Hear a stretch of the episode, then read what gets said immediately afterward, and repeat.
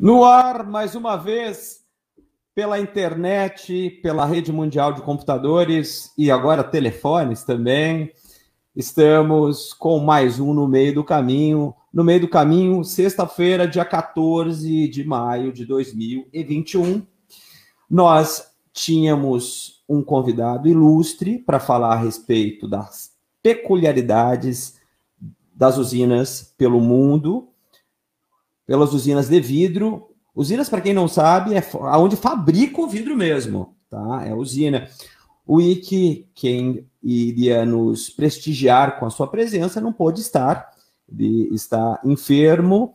É, boa recuperação para você, Ike, que deve estar nos assistindo agora.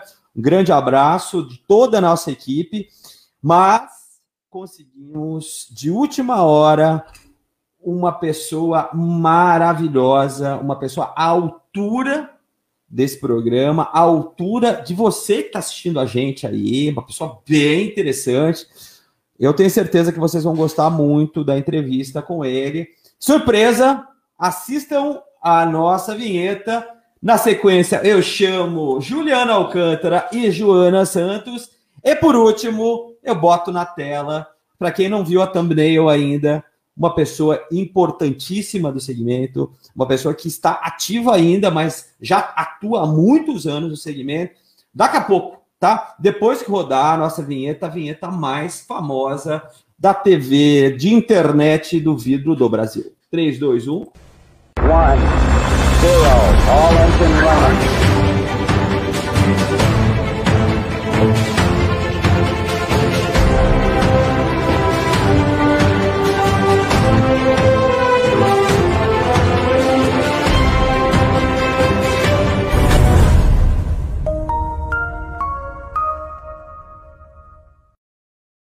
Muito bem. E direto de Curitiba, nosso co-apresentador principal, o homem que ajudou a inaugurar a lojinha aqui há quase um ano atrás, grande Juliano Alcântara. Muito frio por aí? Rapaz, aqui deve estar em torno de uns 12 graus. Boa noite, Rodrigo. Curitiba chegando naquela fase que somos muito conhecidos, né? Frio e a gente gosta disso. Muito boa noite a você, sempre é muito bom estar no meio do caminho. Boa noite a todos. Aí, parabéns para nós, né, cara? Tô vendo ali no comentário, eu tenho que agradecer o pessoal da Antalum. Depois você, ó, eu não vou falar nada a respeito de comentário, hoje é tudo você, cara, tá? Mande abraços para a turma. Aí o pessoal já elogiou a gente ali. Sim. Vamos colocar na tela depois os comentários e tudo mais. E a sereia congelada. Sereia congelada, porque o negócio tá frio aí também, né, sereia? Tá friozinho. Boa noite, Rodrigo. Boa noite, Juliano. Boa noite para quem está nos assistindo. Estamos aqui no meio do caminho. Continuamos. É isso aí, é. né? Com frio e tudo mais, nós estamos por aqui. Agora, eu acho que a gente caprichou na, na nossa substituição de última hora aí, hein? Poxa vida. Nós estamos, nós estamos como aqueles grandes times que é. quem é titular joga muito e quem entra depois joga melhor ainda. é verdade. Eu não vou, não vou apresentar esse, é, essa figura do, do vidro já antiga no segmento. Eu não vou apresentar, não. Ele vai se apresentar. 3, 2, 1 na tela. Senhor Menezes, direto de Sorocaba. Senhor Menezes, como, como estão as coisas? Tudo bem? Boa noite, que prazer estar com vocês. Muito obrigado pelo honroso convite que eu recebi. E olha a responsabilidade que você me deu, substituir uma fera como era o teu entrevistado de hoje. Vou tentar fazer o meu melhor e não decepcioná-los. Tudo bem? senhor Menezes, é, temos pouca história, pelo que a gente estava conversando no backstage ali, o Juliano até comentou, né? Poucas histórias, né? É. Bom, primeiro lugar, eu estou aqui em Sorocaba, é, é, uma cidade um pouco mais quente. Só que eu saí de São Paulo de manhã, assim, de terno e sobretudo. Aí aqui esquentou, escondi o sobretudo e agora tá quase puxando de volta. Né? Então, tá bem friozinho aqui em Sorocaba. Olha, é eu... Ah? Nada, eu ia comentar que Sul e Sudeste já começaram a ter um inverno já. Né? Já. É, e o meu sobretudo é gaúcho, ainda diga-se de passagem. Mas vamos lá. É, eu senhor Menezes, o senhor é gaúcho, vamos começar por onde, vai? O senhor é gaúcho da onde? O senhor fala toda hora que é gaúcho, mas eu... o senhor é gaúcho de que lugar? Eu nasci na cidade que é a capital da melancia, Cacequi. É lá Cacequi. depois de Santa Maria, perto da fronteira com o Uruguai e com a Argentina. Eu sou gaúcho da fronteira. Você sabe dizer sulistas, eu, que o Rio Grande do Sul tem três culturas bem diferenciadas. Né? Tem a região do fumo e do calçado, que é a colonização alemã. Aí tem a região da uva e do vinho, que é a colonização italiana. E a região oeste do estado, e um pouco para o sul, é onde tem o gaúcho típico, que anda de bombacha, né, e bota. E, e, lá é uma mistura, que eu me orgulho de ter essa, essa mistura, que é sangue de índio, que é o, é o chamado bugre das missões, espanhol e português. Ô, oh, misturinha brava, viu? Então, é, a, a, a, a charrua, os índios mais bravos do Brasil, né? É.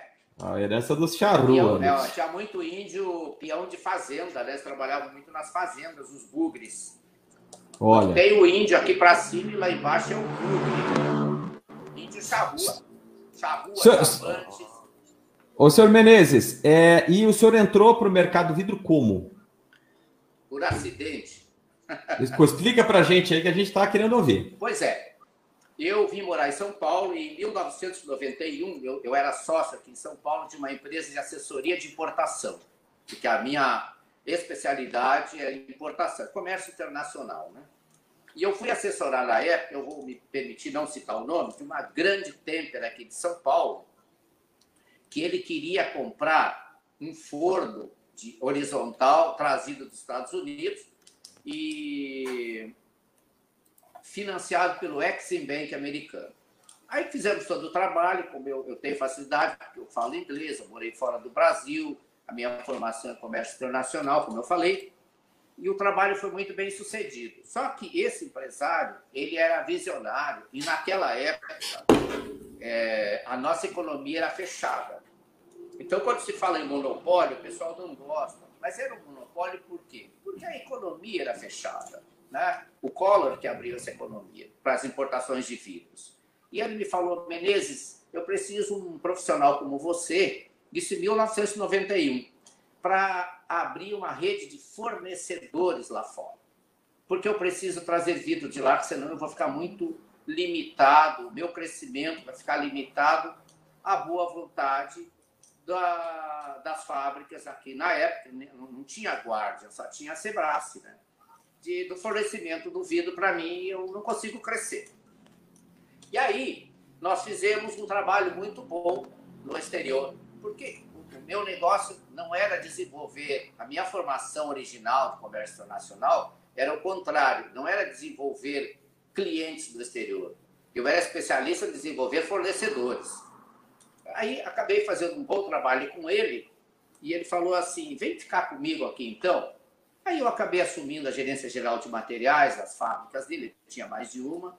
E aí começou o trabalho no vidro e eu não saí mais. Por quê? Porque naquela época, a Gar... nós começamos a importar vidro da Guardian, que alguns falam Guardian, me perdoe, eu, eu sou do tempo que era Guardian, era a Guardian da Venezuela, lá de Maturim.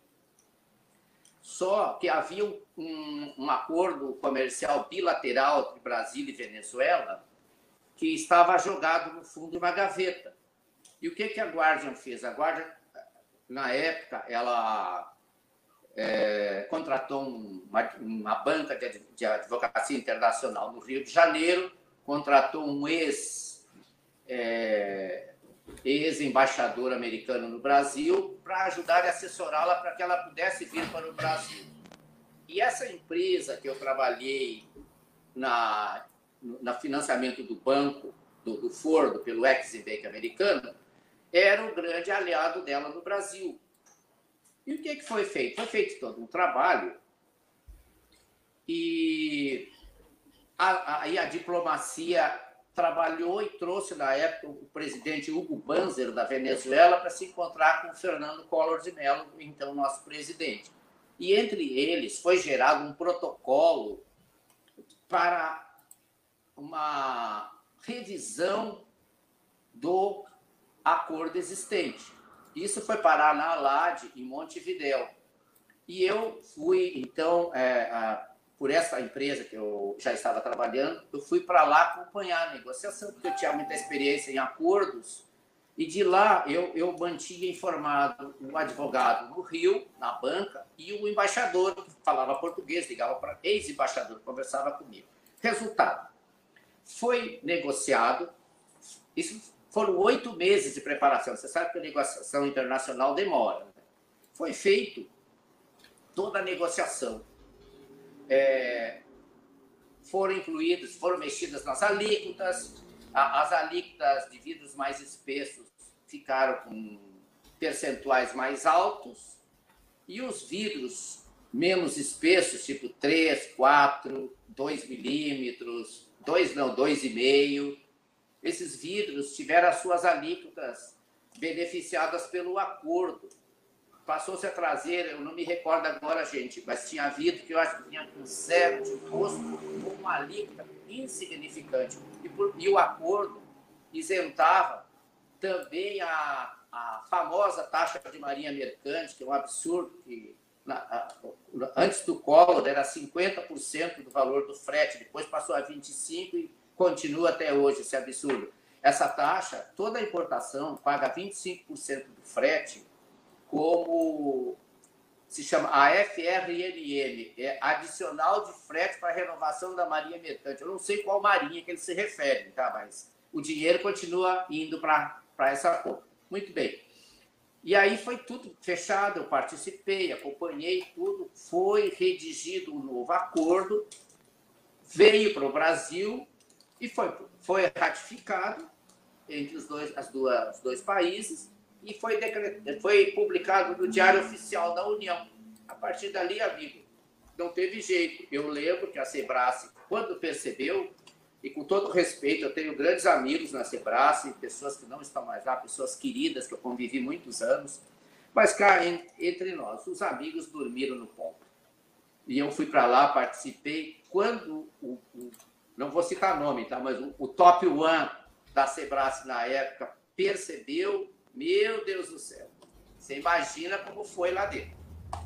Tentaram até, olha só, aí já é parte um pouco para até a ingenuidade. Tentaram é, desfazer o acordo, mas como é que um acordo bilateral, um acordo comercial bilateral, feito entre dois países, ratificado pelos presidentes e publicado no Diário Oficial da União, quem altera um acordo desse, a não ser que um dia seja marcada uma nova rodada de negociações?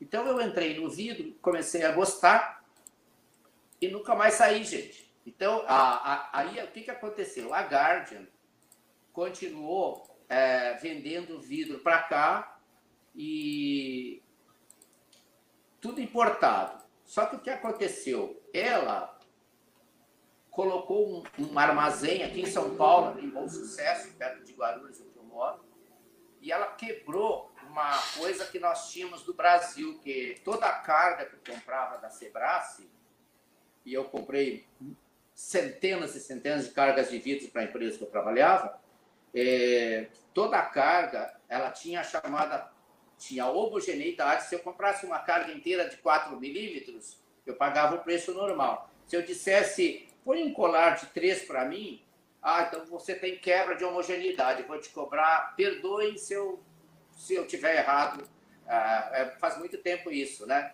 Mas eu me, me parece que pagava 10% de adicional como quebra da homogeneidade da carga. É, devia dar um trabalho louco tirar um colar, um colar de 5 e botar um de 4, mas tudo bem.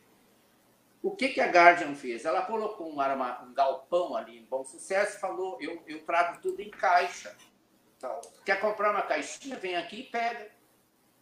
Acabou a homogeneidade por estratégia da Guardian, da Guardian, quando ela atingiu 15% do mercado, ela decidiu colocar o float lá em Resende.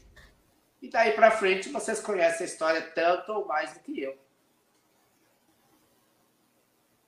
Entendi. Então, o, o senhor entrou mesmo por acidente, não foi uma coisa assim é, premeditada? Não, não. Foi não, foi uma coisa premeditada o vidro, o pó do vidro entrou no sangue e aí não sai mais. Não sai, né, seu Menezes? Falam isso, né? Que entra na, na, na veia ali e acabou. Seu Menezes, é, e assim, uh, como o senhor é, traçou essa trajetória do senhor? O senhor é, fez cálculos assim de quanto, como estaria em, em determinada altura? É, ah, eu, eu, quero ser diretor de empresa. E como é que o senhor começou a trabalhar com as grandes empresas? Quando foi isso? Quando que começou a acontecer isso? É, teve, teve, um escalonamento. E depois eu queria um comentário do Juliano a respeito disso. Faz uma réplica ah. depois para nós, Juliano, que é, é, a tua área, né? É até interessante ouvi-lo. É, posso. Eu, bom, é assim. Eu desde eu tinha, eu queria ser executivo. Então, desde cedo, eu fui me preparando. Eu trabalhei quando, olha só, foi um desafio enorme. Eu saí, eu, última, eu trabalhei em três multinacionais. É, uma delas eu, foi inclusive eu trabalhei, morei na Austrália, trabalhando por essa empresa. Depois voltei para o Brasil, trabalhei aqui. E mas eu sempre tive uma ambição. Eu, eu no passado são particularidades. Né? Eu, desde criança, eu tinha um sonho, eu queria ser diplomata. Só que, por N razões, é, eu não pude ser diplomata. Mas eu não me frustrei, eu simplesmente decidi, desde pequeno, garoto, jovem, bom, já que eu não posso ser diplomata, eu quero uma carreira que me, me dê parte do que a diplomacia me daria, que era viajar muito pelo mundo, conhecer outros povos, outras pessoas, outras culturas. Então eu trilhei uma carreira. Eu quero ser executivo, eu quero ser executivo, eu quero chegar a uma gerência, uma gerência geral, um diretor, aonde, aonde eu tiver a oportunidade. Então, é, antes de eu focar em empresas, eu foquei em, em mim, na minha carreira e fui me preparando. Então, rápido, eu, eu, eu nunca parei de estudar. Então, eu fiz uma graduação, depois fiz uma pós em comércio internacional na Álvares Penteado, que me orgulho muito, ali do Largo São Francisco. Depois eu fiz uma pós em marketing na ESPM, uma, uma, das, uma das melhores escolas de marketing do Brasil. E depois eu fiz um mestrado de relações internacionais na PUC. Você vê que eu tenho uma veia né, do mundo internacional, né? Depois eu falei, ó, vou dar um tempo porque eu preciso viver um pouco mais. Nesse meio tempo, eu me dediquei muito à carreira. E só que depois dessa empresa que eu trabalhei no início e que eu ajudei, que eu tive a participação importante, fui muito afortunado em relação às negociações na Alad, eu saí dessa empresa cinco anos depois e recebi um convite interessante, que inclusive o pessoal da, de uma das maiores consultorias de Headhunter aqui de São Paulo e do Brasil me falaram, não vá, não vá, por quê? Porque trabalhar em associação, olha só, Joana, olha o preconceito. Tra, tra, não vou citar o nome deles por isso. É, trabalhar em associação, amigo, é fim de carreira. Falei, como assim? É, é fim de carreira. Ah, tá bom, é fim de carreira, mas eu vou. E foi uma das melhores coisas que eu fiz na minha carreira para impulsionar a minha trajetória. Porque depois que eu fui. Aí eu fui recebi um convite do então presidente, que seria o presidente da Andiv na época, o nosso saudoso Léo Moran, que era um, um ícone do mercado do vidro. Ele me chamou e falou assim: Eu tenho um projeto que é a tua cara, que era o jeitão dele. É a tua cara, meu. Mas como assim? Eu vou, em agosto, assumir a presidência da Andiv e eu quero que você me ajude, porque eu quero entrar com um projeto novo e virar aquilo de cabeça para baixo, porque eu quero entrar. Olha a visão dele isso em 1996. Ele falou: Eu quero usar o conceito que os americanos usam. Associação não é para diretor tomar cafezinho, fazer acordinho de preço e tirar foto com, com, com diretores da Sebras. Naquela época ainda tinha é, a, a, a Guardian, ainda não, eu acho que ainda não tinha inaugurado o Float. É, é aí eu falei, tá bom, topo. E foi desafiante, foi uma, uma coisa mais extraordinária que aconteceu na minha carreira. Nós, olha, através da Andiv, nós criamos o Comitê 37 do Vidro na ABNT, porque não tinha comitê do vidro no Brasil. E na época nós descobrimos que não tinha no mundo, Joana. A gente pegou uma norma meio safada lá da Espanha na época e adaptamos, fizemos uma coisa muito bem feita para o Brasil e nós conseguimos criar o CB37. É, e aí foi um trabalho incrível. É, é, nós conseguimos, inclusive, eleger o presidente Gilberto Ribeiro. Na, é, já, aí já era o presidente Ribeiro, porque o, o nosso saudoso Léo faleceu num acidente de carro em São Paulo em 1997. Então, o presidente Gilberto Ribeiro, a quem eu mando um abraço carinhoso, é, é uma criatura sensacional que eu tive a honra de ser assessor dele por dois mandatos. Tá, e o Gilberto Ribeiro, Gilberto, Gilberto Ribeiro, ele é audiência constante aqui, né? Gilberto Não. Ribeiro, é, ele, ele é o pai do Rafael Ribeiro, que é presidente da Sindivíduos. Exatamente. É, na, é isso aí. Eu, ah, eu conheço a história, eu fui na formatura do, é da faculdade do Rafael. Então, o presidente Ribeiro ganhou, trabalhamos e nós elegemos a Andiv e ganhamos uma cadeira no CB37 da ABNT. E quem ia lá para as reuniões era o presidente Ribeiro. E fizemos também um outro trabalho, porque a, o, o, o, presidente Léo Moran deixou para nós um legado muito importante, que era do novo conceito de associações no Brasil. Isso teve muita disputa, muita discussão, teve briga política, sim, porque é, é evidente que ele trouxe uma mudança, e a mudança incomoda as pessoas, em qualquer, em qualquer lugar, em qualquer segmento. E tem aqueles que não querem, porque eles não querem sair da zona de conforto. É, as associações do Brasil, tirando as exceções, felizes exceções, a maioria das associações, elas nascem para diretor tomar cafezinho e aparecer em revista, só. Hoje eu não posso falar que eu não participo mais de associações. Mas na época, este era o conceito do Brasil. E o Léo Moran trouxe o conceito de transformar a associação num centro de business. E transformou, porque chegou o momento de qualquer empresa internacional do segmento do vidro, máquina, o que fosse, que quisesse entrar no Brasil, primeiro ela nos encontrava lá na Andive para conversar e entender como era esse mercado. Olha a importância que ela ganhou ao ponto que, e nós nos, nos entrosamos muito com as associações. A NDA, que é a National Glass Association dos Estados Unidos, que é uma potência. Em 96, essa associação era dona de quatro revistas do segmento vidreiro e a feira e tirava o lucro líquido da feira de um milhão e meio de dólares. dólares. É para ver a grandeza desses mercados mais desenvolvidos. E nós fomos aprendendo com eles. Depois fizemos uma parceria com a União Europeia dos Vidreiros. Eles que nos mostraram o que é o conceito de uma empresa pequena, de uma empresa familiar. Eles falaram o seguinte: nós temos 17. O secretário veio aqui, era o Pim de Rieder, que hoje não é mais, era um holandês. O último presidente da União Europeia que veio se envolvido em 2000 e lá no, no que teve no Costão do Santinho, acho que 2002, ele era um francês, e eles falavam para nós o seguinte, é, Menezes, nós temos 17 mil associados. A empresa associada que tem mais funcionários, mais pessoas, tem sim. Normalmente é o marido, a esposa, o filho, um ou dois empregados.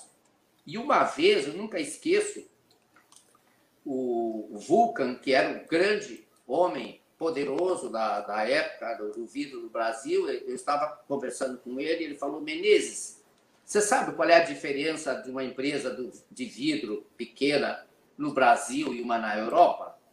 É que na Europa a empresa tem teto. O dono estabelece um tamanho para a empresa e fala: daqui eu não cresço mais. Eu vou ter o meu lucro aqui e eu quero viver a minha vida e ser feliz. Ele falou: já o brasileiro quer ficar rico em três anos.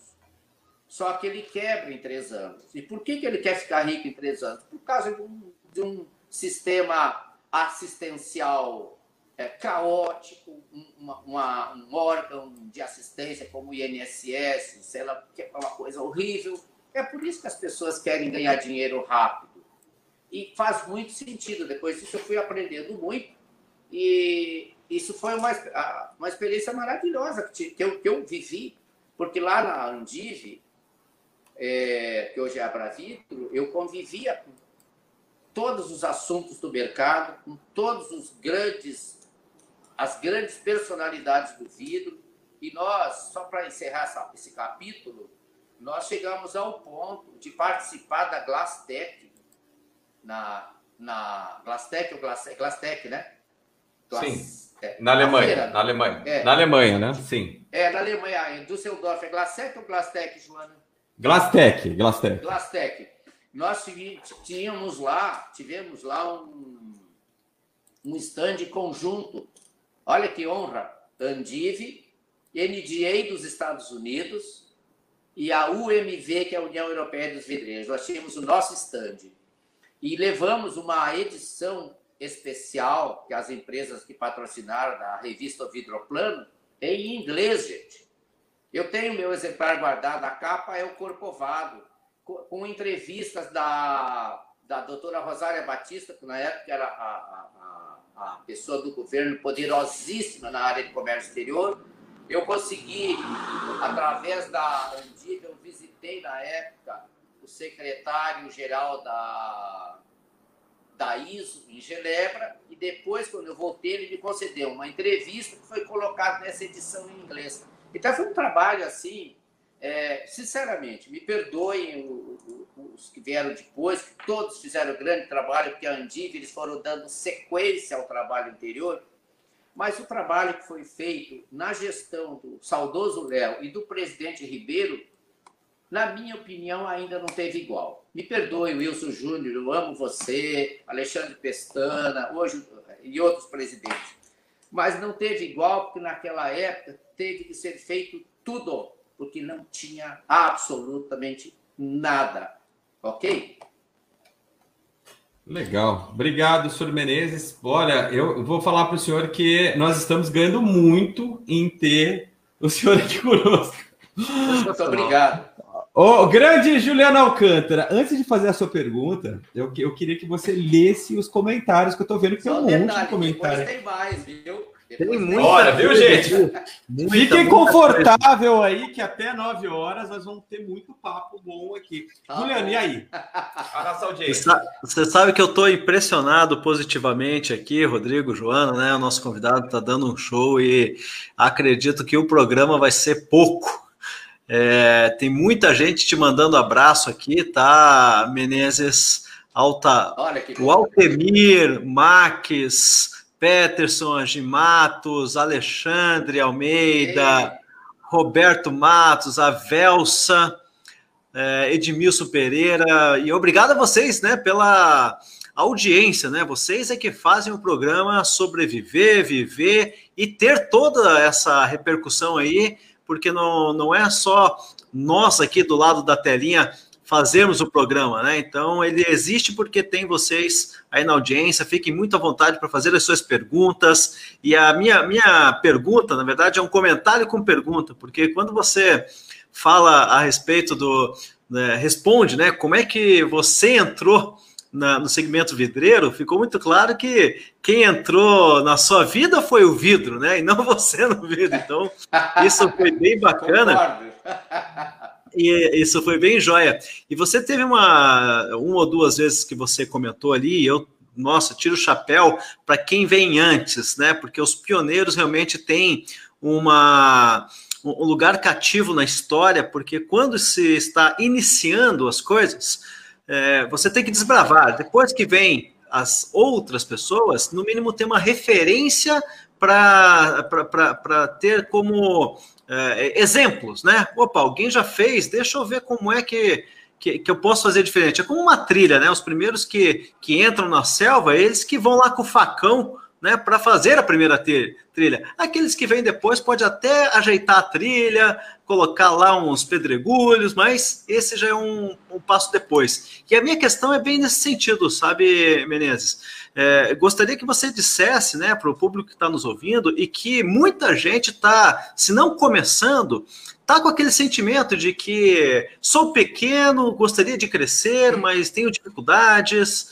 é, estou começando um negócio, ou né, com toda essa mudança de, de cenário que nós estamos é, vivendo já um, um bom tempo, as pessoas podem de repente conseguir, ouvindo você, algumas questões assim, quais são as qualidades, as virtudes, os pontos fortes, que lá no passado você, né, na sua história já, já contou um pouco, mas se você colocasse uma pitada assim, ó, é, esses são os pontos fortes, essas são as minhas dicas. E para você que está nos ouvindo, quem sabe, tome nota aí, porque essa aula aqui é mais do que uma pós-graduação. Então, essa é a minha pergunta para você, meninas. Ok, Juliano, antes eu quero citar o nome de uma pessoa muito querida, que quando a gente cita um trabalho desse, é normal, não dá para lembrar de todos. É, e lembrem também, gente, eu já sou, eu não sou mais velho, mas eu sou menos contemporâneo. Então, às vezes, a memória é muita gente, né? Então, é, na Andive, ela antes do, do saudoso Léo assumir, ela era coordenada pelos nossos amigos é, empresários do Rio de Janeiro. Era aqui em São Paulo, mas tinha uma, uma, uma, um grupo grande de empresários do Rio. Mas eles tiveram muita dificuldade naquela época a, com a associação. Então, quando o Léo assumiu, ele já pegou, a, digamos assim, a pedra bruta já, se não lapidada, mas um pouco já mais trabalhada. Aí ele fez todo esse trabalho imenso, incansável que ele fez, e depois veio o presidente Ribeiro e, e foi lapidando e aprimorando, aprimorando quando o presidente Ribeiro saiu, é, ele, ele, me convidou. Ah, foi criado também a ACAVI, a Associação da, das Câmaras de Comércio do Vidro do Mercosul. Foi um trabalho maravilhoso. E quando o presidente Ribeiro estava para assumir no lugar do Léo, ele me perguntou, me chamou um dia, nós estávamos em viagem lá em Montevidéu, ele foi no meu apartamento, quero falar com você eu vou voltar, eu não perdi o foco da pergunta, viu, Juliano? É que é, é questão de justiça que eu vou falar. E o presidente. E, e, e, e, é, bacana, é bacana quando você conta isso, porque tem um pano de fundo e um cenário é, que, que nos faz é, visualizar a história. É sensacional isso. É. E ele chegou e falou: Menezes, eu já falei com a minha família, eu vou ter que me ausentar dos negócios, porque eu não sei fazer nada que não seja bem feito, senão eu não entro. E eu só assumo se você assumir o compromisso comigo de que você fica comigo até o final do meu mandato. Eu pensei, presidente, eu estava querendo ir embora. Então tá bom, assumi o compromisso com ele, trabalhamos muito, viajamos barbaridade. O presidente Ribeiro é incansável, uma pessoa de uma capacidade organizacional acima do normal e fizemos um grande trabalho. Quando faltava 45 dias para encerrar o segundo mandato dele, eu notifiquei a ele que eu iria embora. Por quê? Porque chegou um momento, e aí é que eu estou levando essa conversa aqui para chegar na tua resposta. Chegou um momento que eu olhei para a Andiva e falei, eu encostei a cabeça no teto. Aqui não é mais para mim, eu preciso levar minha carreira. E, falo, e respondendo Lá no início, Rodrigo, eu tinha uma carreira traçada, Rodrigo. Aí eu falei, é, eu preciso ir embora, eu quero ir para uma empresa. E, nesse, e aí sim eu escolhi uma empresa, Rodrigo. Eu falei assim: eu quero sair daqui e só tem uma empresa no momento que me interessa, que eu quero trabalhar, que se chama União Brasileira de Vidros. Peguei o telefone e liguei para o meu querido amigo Ibelson, que é uma figura que eu amo muito, grande amigo de muitos anos. Beijo, um abraço para você e Belson, se você estiver nos assistindo, nos dando a honra.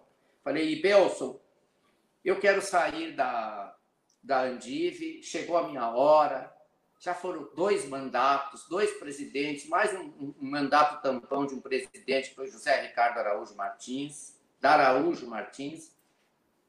Eu quero ir embora, chega. É, eu quero ir para o BV. Você fala com eles para mim? Ele falou: Você me autoriza a falar? Autorizo. Ele falou: Então tá bom. Já, te, já falo com você. Passou a mão no telefone, ligou para o Fábio. Meia hora depois, Fábio Brante de Carvalho, que foi meu diretor na UBV, grande figura, extraordinário ser humano. Eles falaram: Ó, eles querem conversar com você. Isso era uma segunda-feira. Quarta-feira você tem que estar lá para uma reunião. Aí eu fui lá, é, duas reuniões eu fui contratado, falei, mas aí é, eles me contaram o projeto, eles queriam re, a, a, trabalhar um projeto, tinha o Roberto Alves, que era o diretor comercial, eles tinham um projeto de retomada muito forte do vidro impresso no Brasil, mudando o conceito de vidro fantasia e que se falava que o vidro impresso, na época, só de olhar feio ele quebrava. Quanto mais temperar um vidro impresso, era muito difícil. Era um projeto gigantesco. E eu assumi com eles, voltei, conversei com o presidente Ribeiro, combinamos para eu sair, só que a UBV me deixou à disposição para que eu cumprisse um prazo de transição antes de eu deixar, porque eram, eram muitos projetos em andamento.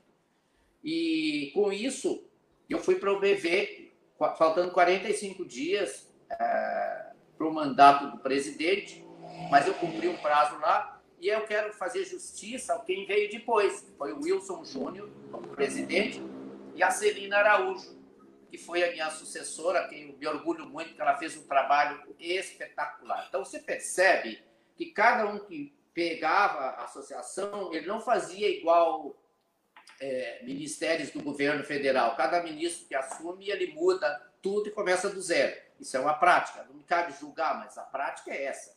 Lá não, lá foi dando continuidade. É por isso que a associação se tornou poderosa, forte. E, e foi assim. Agora, como você que está começando no vidro, ou que é pequeno, e alguns me falam, ah, eu não sei se eu vou crescer, eu sou pequeno. A pergunta primeira que eu faço é: alguma empresa grande, alguma mega multinacional nasceu grande? Claro que não.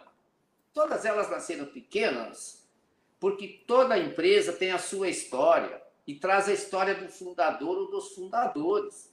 Então ela nasce pequena, mas o que que manda aí é ter um objetivo pessoal bem definido. Que hoje as empresas estão trabalhando muito isso nas contratações. Ter um objetivo pessoal bem definido, saber o que quer. Você que está começando, saiba o que você realmente quer e trabalhe naquilo que você se considera realmente bom. Porque o que eu percebi na pandemia, muita gente sai, pega, olha, estou com dinheirinho, vou montar um negócio próprio. Então, hoje, a essa hora, ele está pensando que amanhã ele chega e fala assim, vou abrir uma lanchonete. Depois de amanhã ele fala, não, sabe de uma coisa? Eu vou abrir uma padaria. Não, na verdade eu vou abrir um mercadinho de bairro. Pergunta-se, essa pessoa tem um objetivo bem definido? Então, como que alguém pode conduzir uma empresa, um empreendimento, por menor que seja, se não tiver um objetivo bem definido? Porque o objetivo é a descrição daquilo que você quer fazer. E é em função do objetivo que você traça as metas, que são as ferramentas que você vai passo a passo chegar lá. É por isso que o Vulcan, na época, falou que o pessoal quebrava tudo, que queria ficar rico em três anos porque não tinha um objetivo bem definido.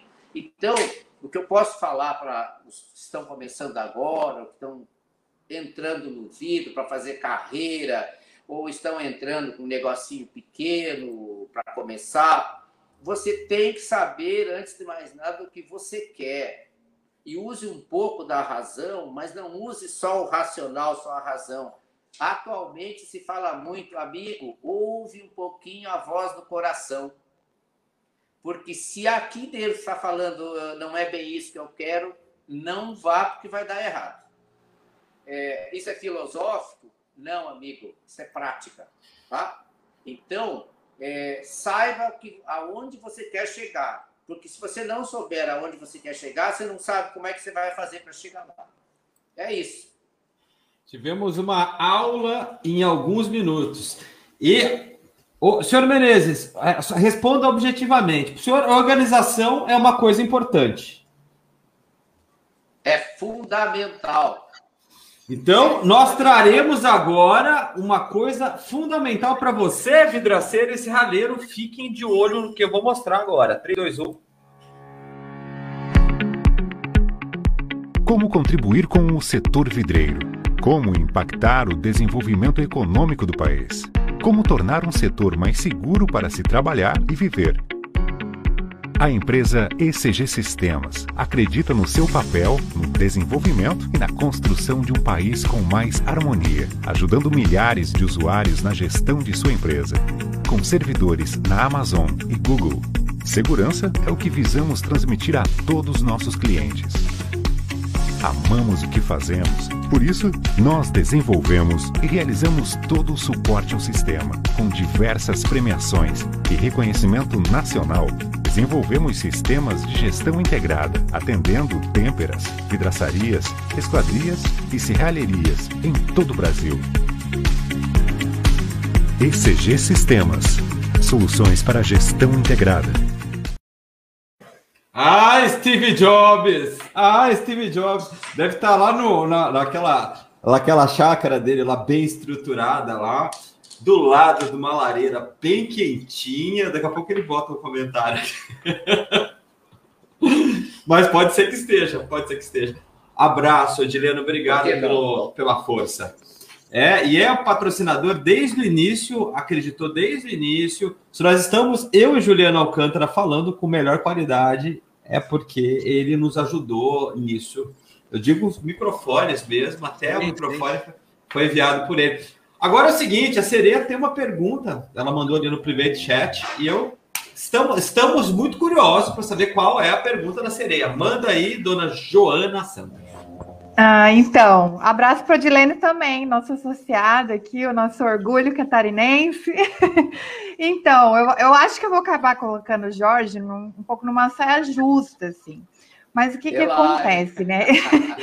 Como o bate-papo hoje também é, tem esse foco nas usinas, né, e tudo mais, eu e queria aproveitar essa experiência toda que ele tem de comércio exterior, dessa, toda essa negociação que eu estava encantada aqui escutando. Eu acho que todo mundo que está ouvindo também, é, a gente não, não, não faz ideia, né, como foi esse começo. Acho que muitas pessoas não conhecem essa parte ah, da história. Os novos da e... guarda não sabem essa história. é, então. E aí eu queria aproveitar e assim, porque a gente recebe bastante questionamentos aqui, por que, que a gente não tem tanto vidro importado, né? E hoje a gente tem a questão do antidumping. E eu queria a tua opinião sobre isso, né? Já que é, é, o que, que acontece? Quando a gente tem algumas votações com relação a esse assunto, tem, os, tem alguns processadores que são a favor, outros que são contra. Enfim, então eu queria que tu falasse um pouco sobre esse assunto. Se você acha que ajuda o mercado interno, que atrapalha, que isso é, pesa com relação aos preços e reajustes constantes que a gente teve esse ano, por exemplo. Então eu queria que você falasse um pouquinho sobre isso. Boa, hein? Essa é muito boa, muito boa. Manda lá, seu Menezes. É, essa não estava no script, viu, Joana? Bom, é, a questão de antidumping ou de, enfim, as chamadas barreiras, né? É, o que acontece é, é, é uma coisa difícil de falar pelo seguinte, porque cada país tem as suas peculiaridades, tem as suas particularidades regionais, tem os seus interesses a serem protegidos, tem os seus empregos a serem protegidos. Agora, a, a globalização, quando ela veio, ela veio derrubar barreiras e abrir o mercado e tornar é, e propiciar condições, de certa forma, iguais para todos no comércio internacional. E aí, que se habilitasse quem tivesse mais capacidade, mais competência. E muita gente no Brasil cresceu muito trazendo vidro de fora. O dólar era mais competitivo, é, se cercaram de profissionais bons para cuidar das importações, porque a importação bem feita, ela tem vantagens, ela mal feita, ela é um desastre, ela pode quebrar uma empresa. Então, quando eu olho para o lado do mercado internacional e da nossa economia, eu penso assim: o Brasil, as indústrias, os investidores que estão aqui estão fazendo a parte deles, que é, é, é defender seus negócios. Agora, o que eu questiono é o seguinte: será que eu deve, devo defender o meu mercado só usando da, dos, das ferramentas, dos argumentos ou da que eu tenho, jurídicos, por exemplo, de legislação de comércio exterior, órgãos controladores do governo, e segurar? Ou eu deveria trabalhar melhor a minha competência, em relação a custos, que eu não estou dizendo que eles são incompetentes, mas estou dizendo que será que não dá para mexer em nada, para melhorar? Redução de custos, desde a URV, com o presidente Fernando Henrique, que as estrelas dos negócios não são mais os homens de venda, são os homens de compras. Me desculpe, pessoal de vendas, tá? Vocês são geniais, mas a estrela é o comprador, porque o mercado começou a colocar e dizer assim: o preço é esse, compre quem se habilitar, né? Venda quem se habilitar. É a mesma política que as montadoras usam. Elas dão o preço em referência delas e quem se habilitar ganha a licitação delas. Então, tem esse lado que as empresas estão estão defendendo seu patrimônio, os investimentos, o dinheiro dos seus acionistas, mas por outro lado, é, não dá para melhorar não, de alguma forma a, a, a logística dos custos e da produção tem um fator complicador demais que são os impostos. É uma coisa absurda, né? A carga tributária. Mas eu não sou tributarista, não vou entrar nessa área Agora, hoje, o dólar limita isso. Não precisa nem de antidumping. O dólar alto do jeito que está é muito difícil trazer vidro. Agora, dizer que a importação ela é ótima, a, a não importação é, de vidro é ótima para a nossa economia, eu, como um profissional que tem essa experiência de mercado internacional, eu não concordo, porque, afinal, comércio é uma estrada de duas vias, amigo. Uma que vai e uma que vem. Agora, quando é bom só para mim, tem algo errado numa negociação. Quer dizer, eu acho que a situação tem que ser boa para os dois lados. Por outro lado, ah, existe também é, essa questão dos aumentos. Eu não entro no mérito, não me compete julgar se os aumentos é, é, constantes que, que tem tido, de surpresa, é, é, são válidos ou não. Eu, isso não é da minha competência. Mas eu digo o seguinte: eu posso falar um fato. Eu, eu, eu, eu me baseio em fatos concretos. E eu hoje eu sou um profissional que atua aqui na ponta, onde não sei se é privilégio meu, mas é uma minoria que conhece bem aqui a ponta, que é o mundo da vidraçaria, que é onde escoa a produção. E se o vidraceiro não tiver condição de escoar a produção, você pode ter o melhor vidro do mundo, que aliás o Brasil não deve nada para ninguém em nível de qualidade de tecnologia de produção, equipamentos. O Brasil nos anos 90 foi o segundo mercado comprador de máquinas do mundo nos anos 90. Então, mas o que, que acontece hoje aqui?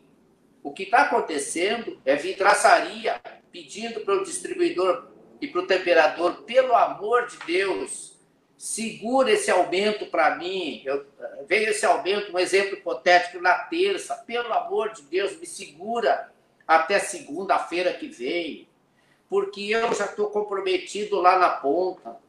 O que é que eu faço agora? Se eu repassar esse aumento, eu, eu, eu vou perder o negócio. Então, o que está acontecendo na minha opinião, é que tem as empresas estão represando esses aumentos. Só que uma hora esse elástico vai estourar. E o que, na minha opinião, pode acontecer é cair a demanda, porque é, se ninguém pode repassar, como é que fica? Não é ninguém pode, e não estão conseguindo.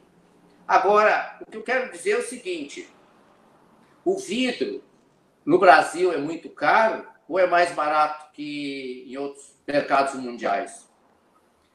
O, o vidro no Brasil já foi muito caro em relação ao mercado internacional. Hoje, pelo que me consta, não é mais. Mas a questão que eu coloco, com todo respeito às fábricas e a quem trabalha com vidro, é o seguinte: o fato principal não é se o vidro aqui é mais caro ou mais barato que em outros mercados internacionais.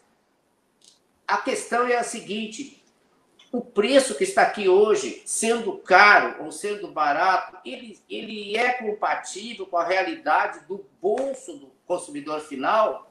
dessa cadeia que começa na fábrica, passa pelo temperador, vem muitas vezes para o distribuidor, depois vai para o vidraceiro e vai para o consumidor final. Será que o, o, esse preço do vidro, num país que se fala de inflação baixíssima, de banco que está fazendo portabilidade de contrato de empréstimo consignado de aposentado com 1,09 ao mês, e os, e os produtos com, com esses percentuais de aumento, onde está essa inflação?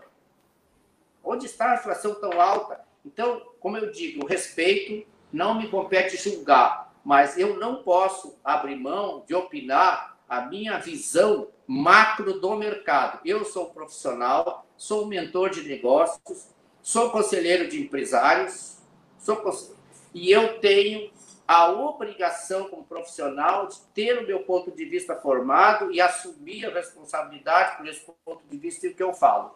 A questão é o preço do vidro está compatível com o nosso bolso, como consumidor final? Vou dar um exemplo paralelo. O que, que está acontecendo em São Paulo? Motoristas de Uber não sabem mais o que fazer, estão abandonando a Uber. Tem gente que está pedindo, pelo amor de Deus, que o banco tome o carro dele, porque ele não pode pagar mais. E o que, que aconteceu no começo? Quando a Uber entrou no Brasil, mesmo aqui as corridas com 50% de desconto, eles ganhavam muito dinheiro, porque eles faziam muitas corridas por dia. Então, a margem deles era menor, mas ganhavam no volume. Agora, quando se começou a igualar o preço do, do, do combustível brasileiro a mercados internacionais, maravilha, maravilha. Recuperou a Petrobras. E aqui na ponta, o preço do, da, do álcool e da gasolina está compatível com a realidade do nosso bolso? É claro que não está. Não está. Então, o vidro não está sendo diferente, gente. Aqui na ponta, tá, apesar do mercado estar bastante comprador, ah, os últimos aumentos, realmente ah, o pessoal sentiu e está reclamando. Ah, beleza, você tá tirando da onde isso? Amigo, eu convivo diariamente. Eu atendo um cliente por dia, porque eu, eu, eu, primeira coisa, eu quero a qualidade do produto, do meu trabalho. Então, eu só atendo cinco, agora eu vou atender seis empresas por semana, que é uma por dia, e, e duas vai ser meio-dia, e só. E à noite eu faço dois atendimentos presenciais, porque eu não abro mão de atender pessoas, como eu não falei para muitos, eu sou mentor, mas eu sou master coach, né? Então, é, eu, eu trabalho muito com coaching. E, e é isso, gente. É, eu me baseio no que eu ouço, no que eu converso com as pessoas. A mesma coisa, só para justificar o que eu estou falando, a minha fonte, a minha fonte são os vidraceiros que eu converso diariamente nos distribuidores, nos temperadores, os empresários, como o Alexandre aqui da Luz Oglas, e tantos outros que eu não atendo, mas eu tenho relacionamento com eles, é, e empresas que eu já atendi. É, essa, questão toda da informação é isso. É, eu me baseio no que eu ouço aqui. Eu não fico olhando notícia no Yahoo, não. Eu estou aqui na ponta. Respondi, Joana? Respondeu muito bem respondido ainda, senhor Menezes. Respondeu sim. É, desculpa, não estava no roteiro, né? Mas eu não resisti a, a é, né? aproveitar toda a sua experiência para fazer essa pergunta. Tá, ô, ô senhor é, Menezes. Ô, senhor, é... mais, mais, uma dessa eu fujo, hein? Tá, é, uh, seguindo aí essa mesma linha da pergunta da, da Joana, é, o, o que por que nós temos tão poucas usinas fabricantes? Gente, vocês vão entender, o senhor Menezes vai, vai explicar para a gente qual a diferença entre o, a, uma têmpera e uma usina. Usina é quem fabrica, é a AGC, a Guardian, a Sebrace. Eu estou falando quem derrete areia lá e faz o vidro float, vidro plano, a fabricação mesmo. Por que, que nós temos tão poucas? Porque só a Vivix aqui no Brasil, na América Latina, teve aí a, a, a coragem de colocar alguns bilhões em forno para derreter areia e fazer virar vidro? É, você se refere, quer que eu te responda em relação ao Brasil? Não, em relação ao mundo, porque são poucas usinas né, Sim, no, no mundo todo. É, primeiro, para aqueles que são. Eu, eu não quero estar tá ensinando ninguém, porque tem muita gente que sabe muito mais que eu. Mas, a, como você falou, a usina é, tem aqueles. Não estou te chamando de velho, viu, Rodrigo? Mas tem aqueles é, mais conservadores que, que falam usina, né? E, e a maioria usa o termo float, uma planta, uma unidade de float. O que, que é o float? É o vidro, só que é float é o processo. Em inglês, float é boiar, né? Então, o, o que, por que, que o vidro, a chapa de vidro tem um lado que é chamado o lado estanhado? Porque quando, depois, que nem o Rodrigo falou, pega areia, pega outros componentes, pega caco de vidro. Não é sucata lá, pedaço de vidro, não. É o vidro moído. Toda a produção de vidro em chapa tem X% que é vidro. É sucata de vidro. Que é trabalhado aqui no processo, é tudo misturado. Imagina que eu vou fazer um bolo e eu coloco todos os ingredientes numa, num liquidificador movo aquilo e aquilo torna-se uma pasta.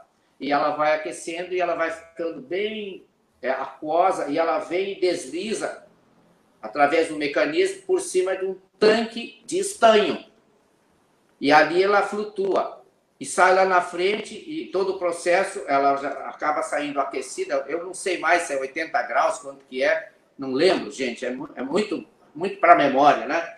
Lá na frente e, e lá depois o vidro já sai endurecido, lá para o processo de corte, por aí vai. É por isso que o vidro, a gente fala que o vidro tem um lado estanhado. Antigamente, não tinha os equipamentos modernos como hoje. E as empresas, principalmente as transformadoras, que eu vou explicar o que é, eles tinham homens verdadeiros especialistas em, em tocar no vidro e falar qual era o lado estanhado. Porque ele fala que o lado estanhado é, é, é, o lado, se eu não estou enganado, que não respira. O lado contrário é o lado do respiro do vidro. Então, esses profissionais, eles identificavam o lado do, do, da chapa do vidro estanhado pelo, pelo tato, contato dos dedos. Ele passava a mão e falava, esse é o estanhado, vira. Eu vivenciei uma experiência dessa lá na fábrica da Guardian, em Maturim. Eu fui lá fazer um, foi uma reunião de trabalho e foi um técnico comigo. E estava dando um problema na. Estava irisando o vidro e também quando pintava o vidro, serigrafava o vidro, estava dando problema. E, e, esse técnico foi lá analisar e ele pegou assim um vidro no laboratório, os caras com um tremendo microscópio lá, fantástico. Ele fez assim: esse é o lado estanhado. Aí o, o diretor-geral da Guarda, da Guarda falou em espanhol: a gente gasta milhões no equipamento ali, esse tipo vem aqui, toca com o dedo e fala qual é o lado. Isso é prática. Isso é prática, isso é a escola da vida. Então, é... gente, a questão de ter mais float, ter... tá, para concluir. Então, esse é o vidro float, gente. Por isso que é chamado float, que a gente fala em português e espanhol flotado, né? essa tecnologia que surgiu na Inglaterra, se eu não estou enganado, com a Pilkington. Bom, a Tempera é a empresa que compra o vidro, que recorta, que fura, que lapida, que lava, que faz bisoteio, faz o que tiver que fazer e tempera. É um processo que entra no forno horizontal, antigamente só tinha vertical, que era com pinça, né? Então, os vidros saíram tudo com marca é, de pinça, e a qualidade não era boa como um forno horizontal com rolete de cerâmica e tudo, né? Cerâmica especial. Então, é, ele tempera o vidro. Eu vou falar profissionais técnicos, por favor, se eu falar alguma coisa que não está incorreta, eu faço questão que vocês corrijam, porque só assim eu me atualizo, né? É, tem muita coisa que hoje eu sei, mas eu não vou lá pesquisar, eu tenho outras prioridades na vida mas ele é aquecido a talvez 700, 750 graus e depois ele é resfriado é, entre, me parece que 22 ou 25 graus, eu não, não lembro bem. E o que, que acontece? Você expande o vidro com calor e resfria e ele retrai. É por isso que o vidro temperado ele, ele fica tensionado nas bordas. Então, muitas vezes, uma pessoa, do nada, ela mexe no, no box de banho e aquilo desanda. Ou seja, cai tudo no chão. Meu Deus, o que, que aconteceu? Ai, meu Deus, olha isso aqui, esse, esse, esse vidro aqui é, quebrou tudo. O que, que aconteceu? Provavelmente essa pessoa de, bateu um pouquinho mais forte e o vidro, ele agora é época que ele tensiona muito, porque quando é calor, ele, ele expande. Me ajuda aí, viu, Joana, se eu falar algo errado. Ele expande muito. No frio, agora, ele começa a retrair. E é quando uma pancadinha na borda, você derruba um, quebra todo um vidro. Por, por isso que, se você pegar uma chave de fenda pegar qualquer pedaço de vidro temperado e der uma pancadinha assim na borda, ele fragmenta todo. E, e, essa fragmentação tem algum critério? Tem sim. Os, existe critério, existe norma para vidro temperado definindo quantos fragmentos por um determinado espaço, que eu não lembro se é centímetro quadrado ou coisa assim. Agora, não basta cumprir a norma, você tem que ter uma boa qualidade, um bom ajuste no forno, porque tem muito vidro temperado circulando no mercado que ele, ele estoura muito fácil por, por falta de um bom ajuste e regulagem no forno. Se bem que agora os fornos eles têm, são todos computadorizados, é um espetáculo. Agora pensem é, nos anos 70, 80, 90.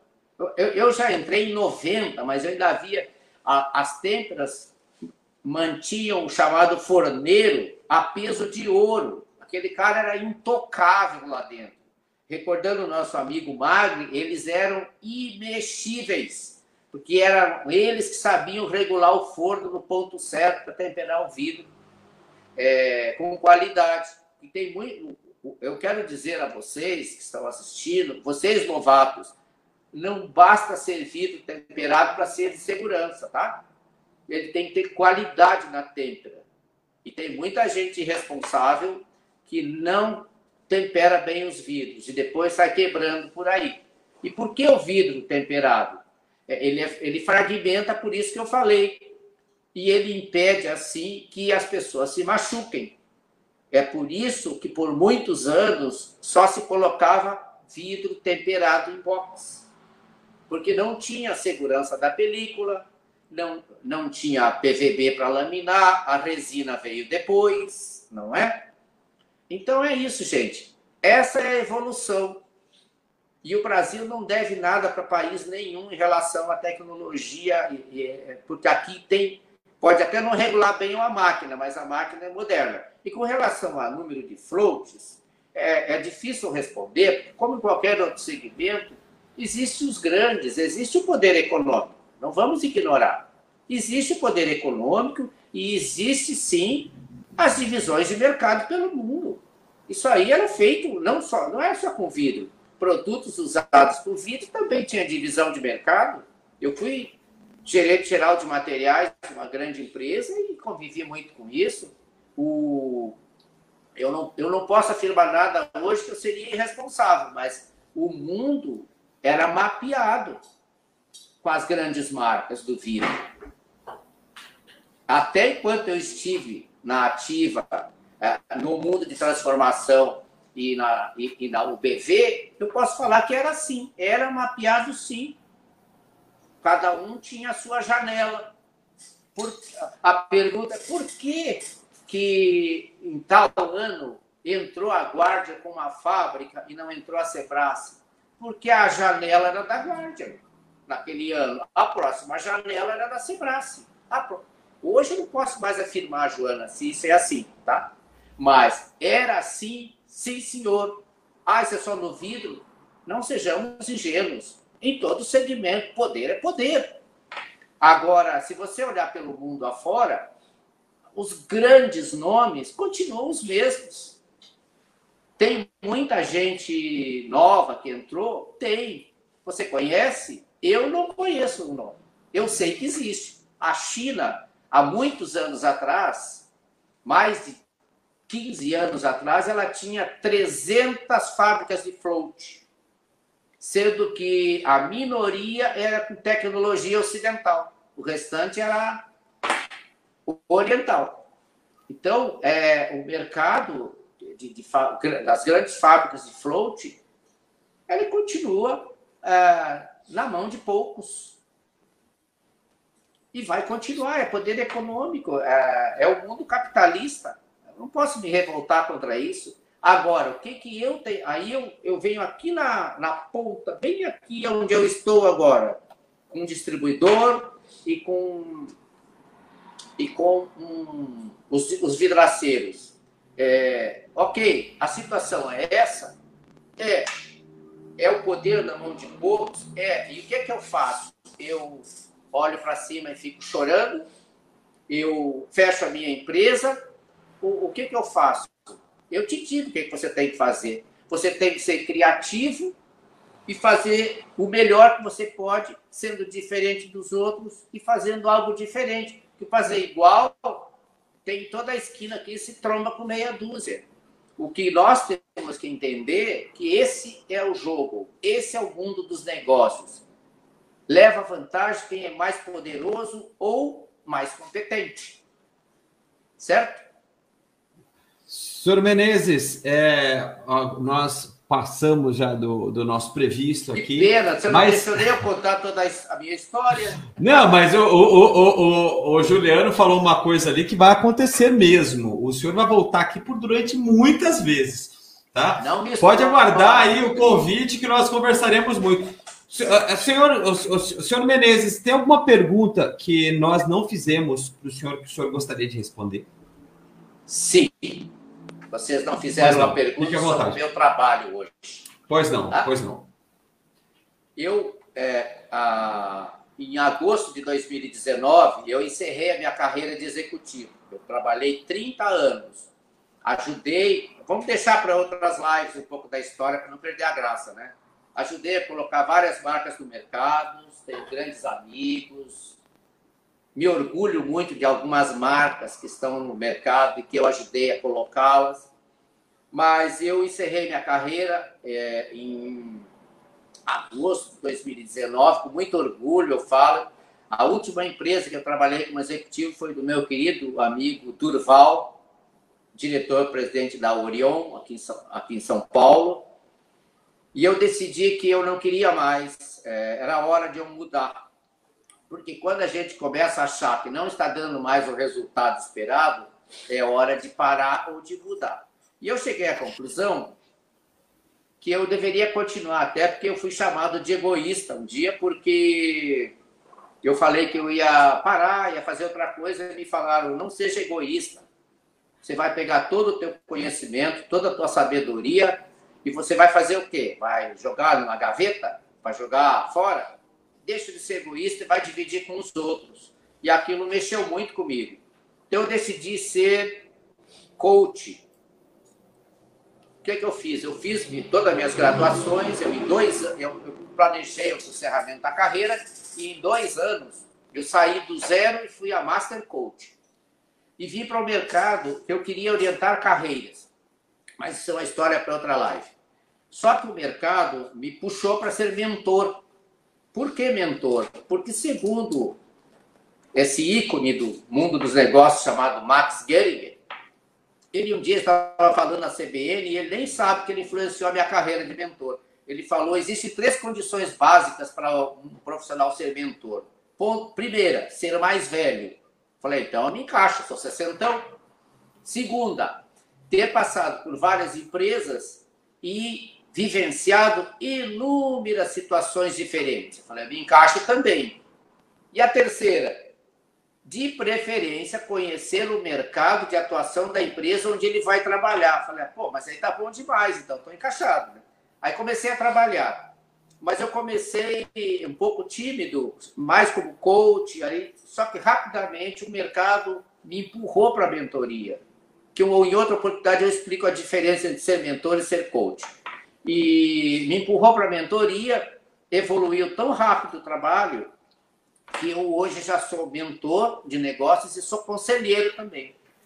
E mais aconteceu um fato que, que me chamou a atenção, porque eu queria trabalhar as, pequ... as empresas familiares, pequenas e médias, e só veio empresa grande. Só veio grande, só veio grande. Aí eu pensei, peraí, se é para continuar trabalhando para empresa grande, então eu volto a ser empregado, não preciso ser mentor. E eu, a partir de, de alguns meses atrás, eu foquei direto, a partir de outubro do ano passado, eu foquei nas vidraçarias. Por quê? Porque o grande problema do desperdício, da falta de gestão, está nas vidraçarias. Eles não têm suporte. E o que, que acontece muito? A maioria dos profissionais de treinamento no mercado, ok, eu respeito a todos, me dou muito bem com todos. Fui convidado recentemente, muita honra por um deles para lançar um curso, eu agradeci, mas não aceitei. Eles trabalham muito o lado operacional do vidraceiro. Então, o que, que eu ouço dos vidraceiros? Tem aquele que realmente não sabe, então o curso básico maravilhoso, ensina a cortar vidro e medir, tudo que a gente sabe, que a Joana sabe, vocês também. Só que muitas vezes eles estão falando para alguém que sabe, às vezes, mais do que o instrutor. E os caras estão ficando cansados disso. Só que ninguém veio falar: vem cá que eu vou te ensinar a fazer a gestão da tua vidraçaria. Foi esse caminho que eu segui. Eu escolhi. Eu hoje, o meu foco é trabalhar com as vidraçarias não com as vidraçarias, com o vidraceiro. O meu público-alvo hoje é o vidraceiro, dono da vidraçaria. É esse cara que, na maioria das vezes, gera a entrada de muito dinheiro para a empresa dele e ele não sabe o que fazer e está sempre no vermelho. Eu fui chamado recentemente a, a, e olha, tem tanta coisa boa para falar vai ficar para outro dia, que são a, a, o que está acontecendo no mercado com essa, com essa pandemia. Está havendo tanta mudança boa, gente, positiva. Mas uma vidraçaria me chamou em Mogi das Cruzes, eu sei que está encerrando já, estamos estourando o tempo. Ele falou, seu Menezes, eu chamei o senhor aqui porque eu estou crescendo e eu não sei o que fazer com o crescimento. Eu estou perdido. Então, o que, que, que, que eu trabalho hoje, gente? Gestão das vidraçarias. E é e não é vir aqui com coisa sofisticada, com mil gráficos e não. O vidraceiro precisa saber fazer conta. Ele precisa entender que ele tem que ter uma metinha de venda diária para ele acompanhar, que ele tem que saber no primeiro dia do mês qual é a, a projeção do que ele tem para receber das obras e o que, que ele tem para pagar e que ele tem que entender que ele não pode estar pegando dinheiro de uma obra para ir cobrir o buraco da outra, porque no final alguém cruza os braços no meio do caminho e ele fica desesperado e quebra. Ou então ele vai descarregar a raiva dele nos coitados dos profissionais de vendas, dos distribuidores e das têmperas. Ele está lá brigando, mas não é porque o cara falou, ah, eu te entrego o vidro em três dias. É porque ele já vem com uma carga emocional brutal. E para encerrar, eu tenho vídeos no meu Instagram, eu tenho, por que é que você tem tanto medo de quebrar? Por que você tem tanto medo de quebrar e você não dorme de noite? E eu falei, eu te respondo, porque você não tem controle da tua empresa. E você não tem controle, sabe por quê? Porque você não sabe os números da tua empresa. Gente, é isso que eu estou fazendo cada vez mais. As empresas, se não fosse a pandemia, eu já estaria palestrando. Tem um grupo de empresas fabricantes que querem apoiar, é, é, patrocinar os custos, os meus custos, para que os seus distribuidores trabalhem esse tema com os vidraceiros. Eu tenho uma palestra pronta, maravilhosa. Só a última coisinha. Você acredita que muito vidraceiro vai lá e faz a medição e depois ele não passa para alguém é, comprar o material? Quando chega em cima da hora, ele, ele vai lá, ele faz a medição, ele não sabe preço, ele não sabe prazo, mas ele dá o preço e dá prazo. Aí ele volta e vai comprar. Aí o preço é maior, ele absorve o, prejuízo.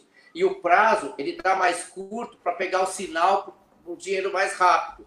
Só que ele não sabe que o fornecedor tem um prazo diferente.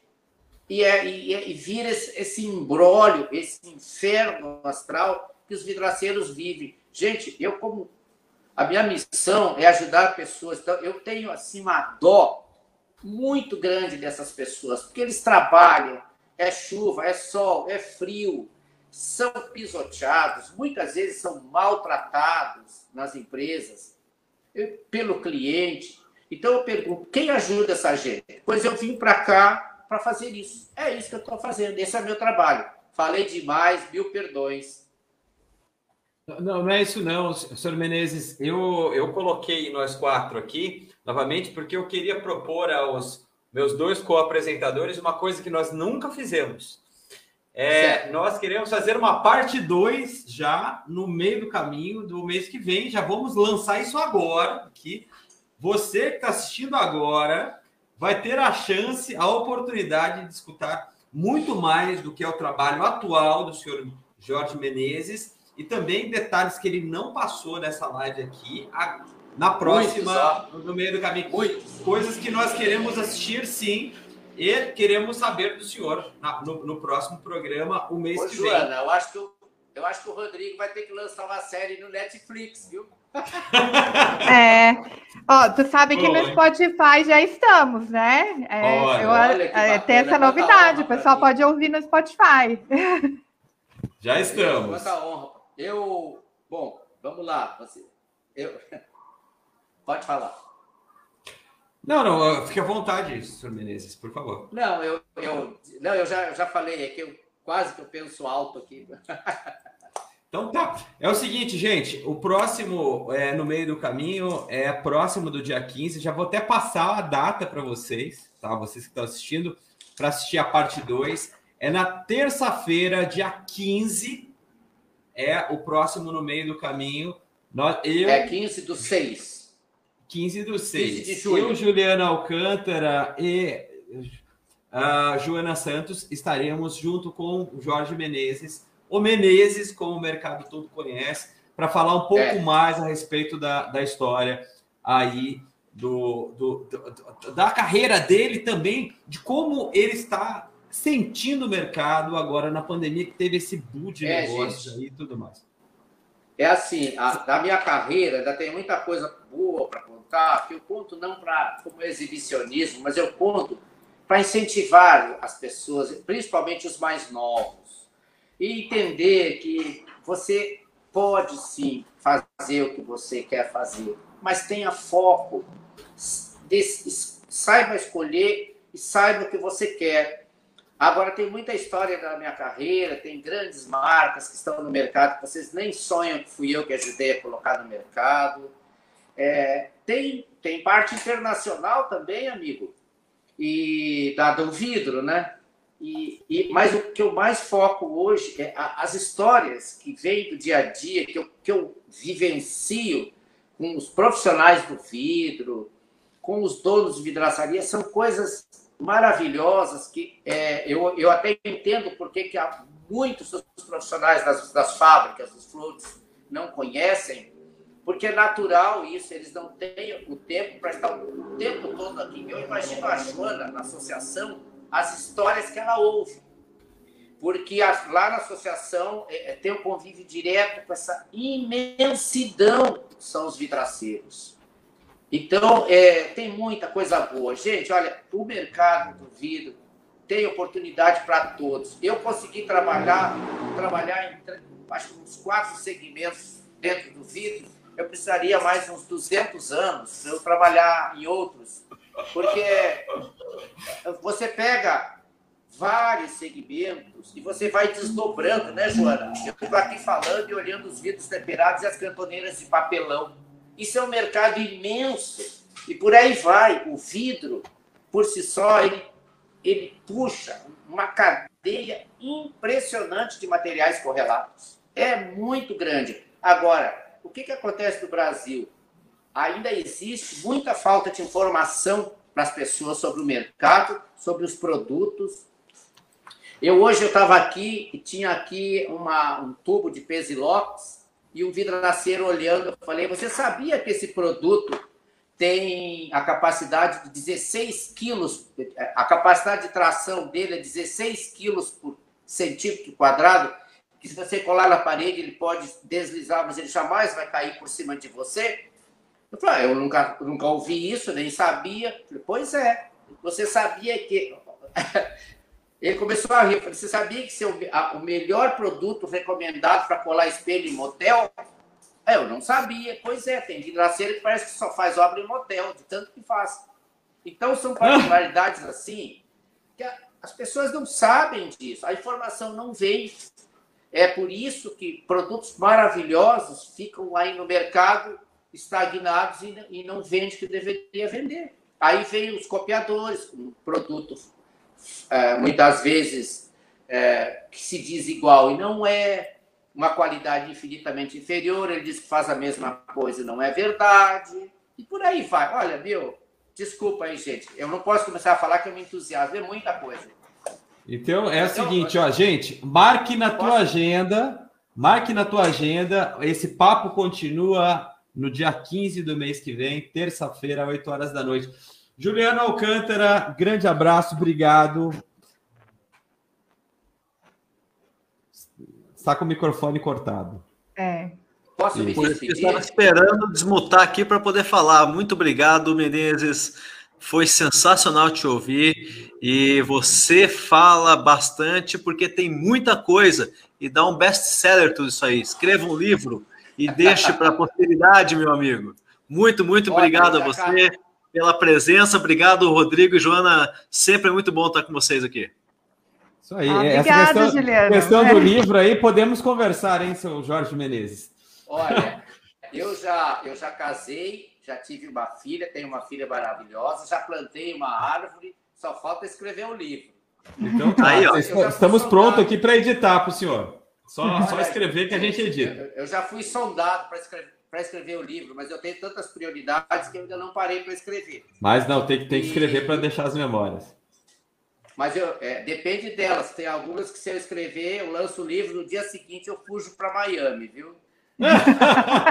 Joana, obrigado, obrigado pela participação. Gente, ó, obrigado, Rodrigo. Quero... É, eu sei que eu sei que já passamos bastante do, do tempo, mas eu só queria fazer agradecimento aqui é, o teu apoio da Gimates na nossa escola digital, que estamos com quase 400 alunos já. E então a gente está muito feliz. Obrigado, pessoal, que está participando do nosso curso. Vamos lá, vamos juntos. É, então, é, gente, senhor olha... Menezes, dia 15 do 6, 8 horas da noite, estaremos juntos novamente. Posso me despedir? Com certeza. Gente, em primeiro lugar, é, eu quero agradecer a vocês. Foi um prazer essa oportunidade maravilhosa de estar com vocês, poder passar para os outros aquilo que eu sei. Me perdoem aqueles se às vezes eu tenho a minha opinião forte, mas eu, eu tenho convicção do que eu falo e a minha opinião é a minha opinião. Você pode debater comigo, mas eu vou continuar mantendo a minha opinião porque é a convicção que eu tenho. Mas não sou dono de verdade absoluta nenhuma mas eu quero agradecer muito, Rodrigo, o honroso convite, que foi um convite, assim, foi meio em cima da hora, mas a soldado passou na porta, tem trabalho, não é? Então, foi grandioso demais para mim estar com esses três ícones aí, que são criaturas espetaculares. Muito obrigado, gratidão mesmo. E vamos para a próxima, então. E depois a gente negocia o cachê ou continua a cortesia? Boa. Boa, boa, boa. Gente, Obrigado. Seu... Olha, estou... parabéns, parabéns pela carreira. Obrigado por estar aqui com a gente e obrigado por ter aceitado fazer esse, a parte 2 aí no próximo dia 15. Tá bom. Obrigado aí, gratidão à nossa assistência e nossos telespectadores. Tchau, tchau, gente. Tchau, tchau, gente. Obrigado pela audiência. Tamo junto. Dia 15 tem mais. E terça-feira, a Super Live Terça-feira o bicho vai pegar. Terça-feira tem Gabriel Batista, tem Ricardo Câmara, tem, nossa senhora, o Wellington, astronauta, Voltão, tudo junto estado Max. O negócio vai ser. As usinas, as usinas todas, o negócio vai ser muito fera. O negócio vai ser fera demais. É só Isso aí, gente. Aí, Grande abraço a todo mundo. É nóis. One, zero, all engine running.